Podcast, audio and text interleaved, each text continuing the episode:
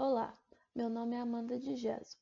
Hoje falarei brevemente sobre um dos assuntos que mais me interessaram ao longo do curso de Neurociências ministrado pelo professor Rodolfo na Faculdade de Medicina de Itajubá. O tema é Cérebro e Emoções. Para introduzi-los, farei uma breve recapitulação dos conceitos abordados. Apesar de parecer bastante subjetivo, o corpo humano tem uma maneira um tanto quanto padronizada, digamos assim, de manifestar emoções.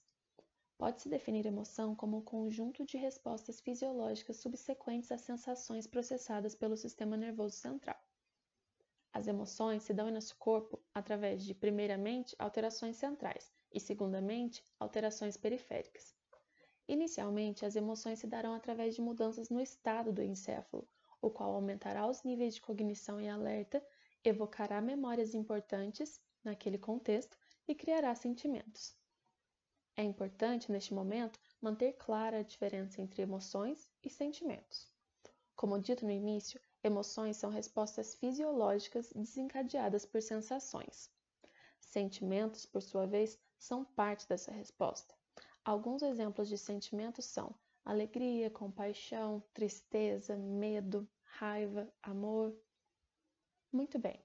Agora, voltando aos estágios da manifestação das emoções, Após as alterações centrais, o corpo apresentará ajustes necessários à reação. Dentre tais ajustes, é possível destacar a liberação de hormônios e descargas elétricas, por exemplo. A região cerebral responsável pela criação das emoções é chamada de cérebro emocional, e a região responsável pela modulação é chamada de cérebro racional. Nós humanos somos dependentes das emoções como respostas comportamentais e cognitivas para garantir nossa sobrevivência. Vamos a um exemplo simples: medo de altura.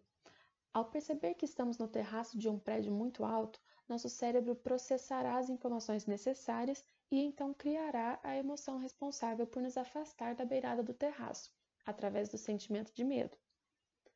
Para que a emoção não nos domine completamente, somos freados pelo cérebro racional, que desempenha essa função ao impedir que as sensações sejam repetidas tantas vezes no cérebro emocional. Agora que entendemos um pouco como a emoção é criada e controlada, é possível falarmos das consequências da falha deste último processo, o controle. Para isto, nada melhor que relembrarmos o caso do americano Phineas Gage, ocorrido no século XIX. Phineas, que era um homem responsável e polido, tornou-se uma pessoa descontrolada e guiada por ímpetos após sofrer um acidente que danificou seu cérebro racional. Espero que esse tema tenha interessado vocês assim como a mim. Obrigada!